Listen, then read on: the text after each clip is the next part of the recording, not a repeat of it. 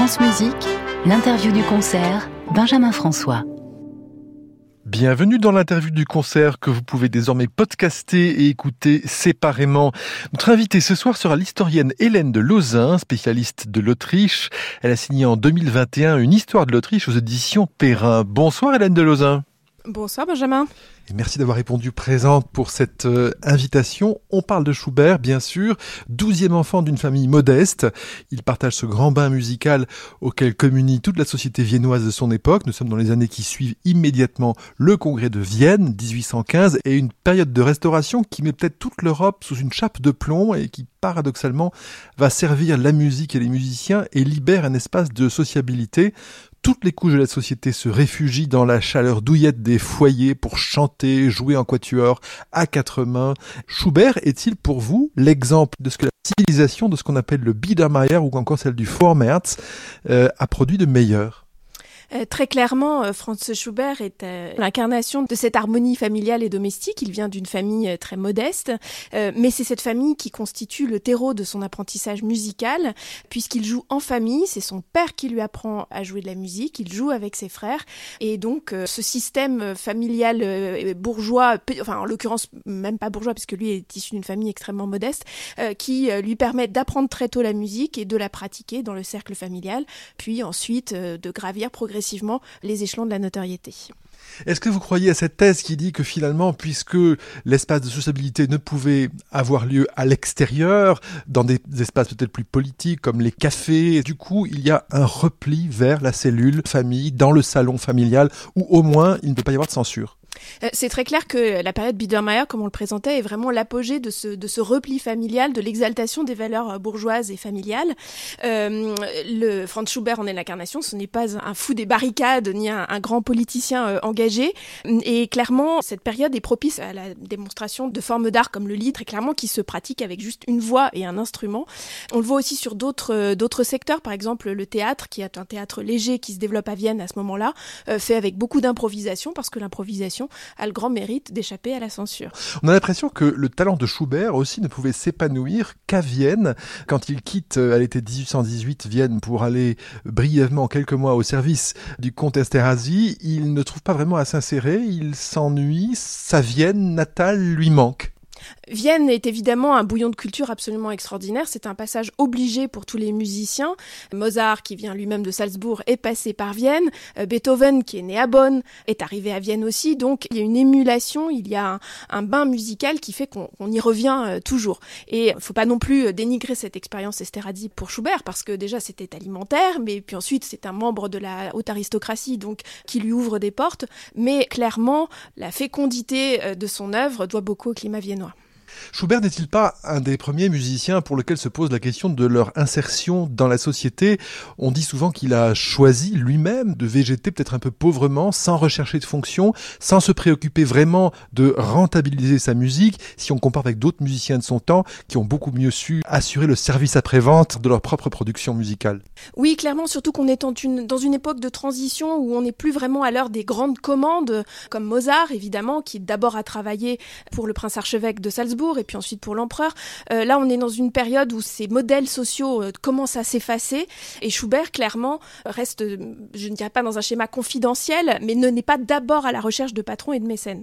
Partant de là, on aurait pu penser que les succès au théâtre ne feraient pas rêver Schubert, mais est-ce que c'est son talon d'Achille? Je ne sais pas. En tout cas, il cherche à s'insérer directement dans la vie théâtrale de son époque, d'où ses essais inachevés, pas aboutis, d'opéra, qui vont tous échouer les uns derrière les autres. Pourquoi Hélène de Lauzin je dirais que le, problème est plus général. Euh, l'opéra n'est pas au mieux de sa forme à, ce moment-là. On prend l'exemple de Beethoven, et eh bien en dehors de Fidelio, et eh bien c'est un impact dans son œuvre. On n'a pas non plus cette prolixité-là. Et clairement, le, climat du temps n'est pas à, la construction de grandes œuvres euh, de cet art total qui va ressusciter un petit peu après avec Wagner. Et le caractère intimiste de la période ne s'y prête pas. Et je pense que c'est aussi une affaire de tempérament. Schubert veut s'y frotter parce que quand on est un compositeur, on doit avoir tenté à un moment ou à un autre de faire de l'opéra. Mais euh, ça ne va pas beaucoup plus loin. Tout de même, 15 ouvrages scéniques euh, qui voient le jour durant son existence, dont 6 sont inachevés, notamment euh, aucun n'a vraiment atteint de, de grandes célébrités. Peut-être la seule partition un peu fêtée, c'est la musique de scène de Rosamonde, mais qui doit son succès à un essai très tardif en 1897 à Karlsruhe avec Félix Mottl, mais c'est quelque chose d'assez confidentiel déjà. Euh, oui, effectivement, ce n'est pas pour ça que euh, Schubert euh, a construit sa, célébrité, effectivement. Hélène Delozin, je vous propose d'écouter un extrait du deuxième épisode de cette saga Schubert produite par Saskia Deville et réalisée par David Travailleur. Elle est sortie hier et vous pouvez désormais l'écouter sur le site de France Musique et l'appli Radio France. On pense qu'hélas, il a été assez peu heureux en amour, mais en amitié, il a sûrement eu de vraies satisfactions. David Frey Il a quand même essentiellement composé des choses dont il espérait pouvoir les jouer lui-même ou pouvoir les faire jouer par ses amis, pouvoir les jouer avec ses amis aussi. Avec une idée d'une convivialité aussi dans la pratique de la musique euh, qui est importante. On sait qu'il a beaucoup chanté aussi quand il était au Convict à Vienne et j'avais vu une fois dans une boutique d'un marchand d'autographes euh, un, document qui m'avait beaucoup touché qui est un Trinklied, une chanson à boire de Schubert qu'il avait écrite quand il avait 16 ans à peu près. Donc c'est vrai que la, voix chez Schubert, c'était aussi, j'imagine, un moyen de partager aussi, hein, de se mettre au piano et de chanter en s'accompagnant ou avec un ami. Voilà, ça c'était aussi une idée de, la, de ce que c'était la convivialité, chanter ensemble aussi.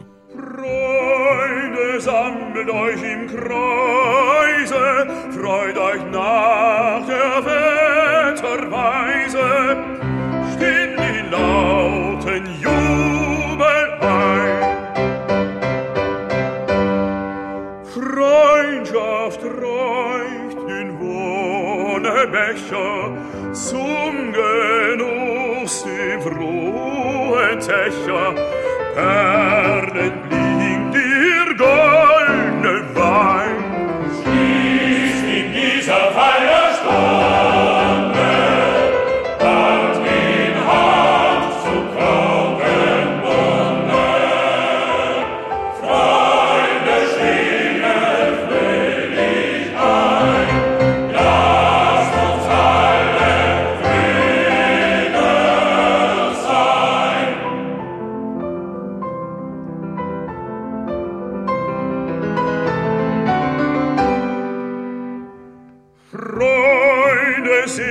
Gläser blinken, Knaben mögen Wasser trinken, Männer trinken edlen Wein.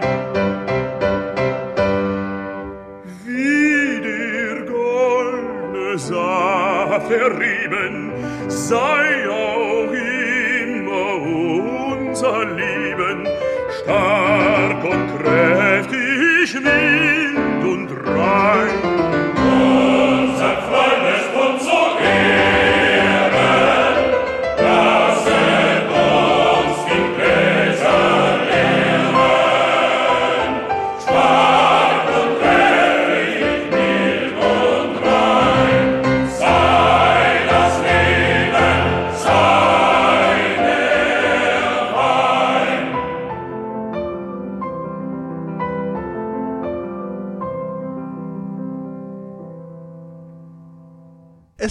Finalement que le grand art de Schubert, il est dans la petite forme, il est dans le lead essentiellement, et que donc les plus grandes formes comme l'opéra, évidemment la symphonie ne serait pas, vous allez me dire, vous allez me le rétorquer, vous aurez raison, mais euh, la grande forme est plus difficile parce qu'elle demande aussi plus de continuité dans le travail. Alors là, vous me, vous me posez une colle, je pense que euh, l'explication est multiple. D'abord, il n'a pas rencontré le succès, euh, le même succès sur ce type d'œuvre que sur ses œuvres beaucoup plus intimistes.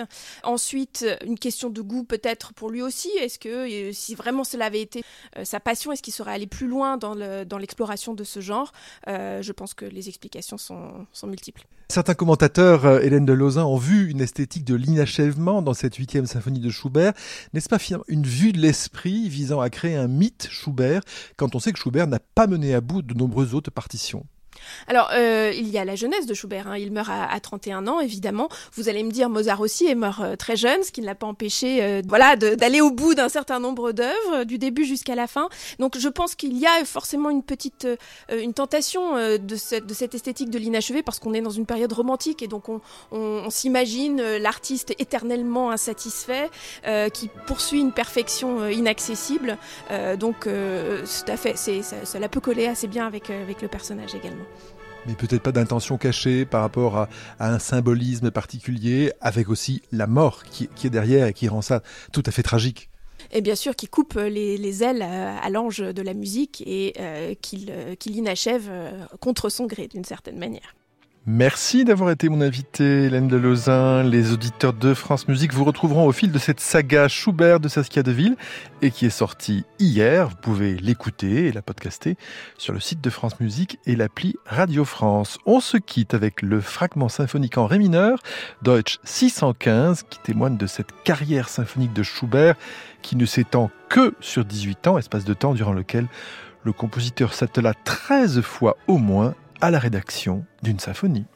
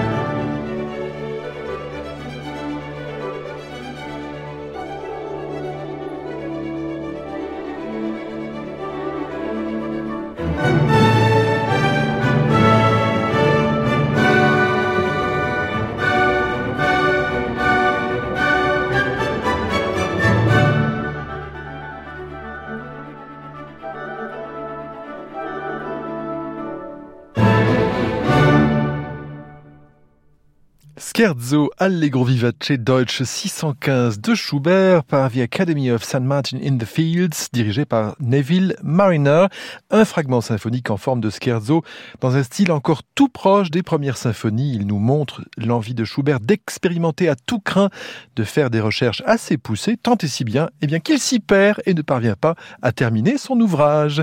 Fin de, fin de cette interview du concert avec l'historienne Hélène de Lausanne que vous retrouverez tout au long de cette saga Schubert à écouter depuis hier sur le site France Musique et l'appli Radio France.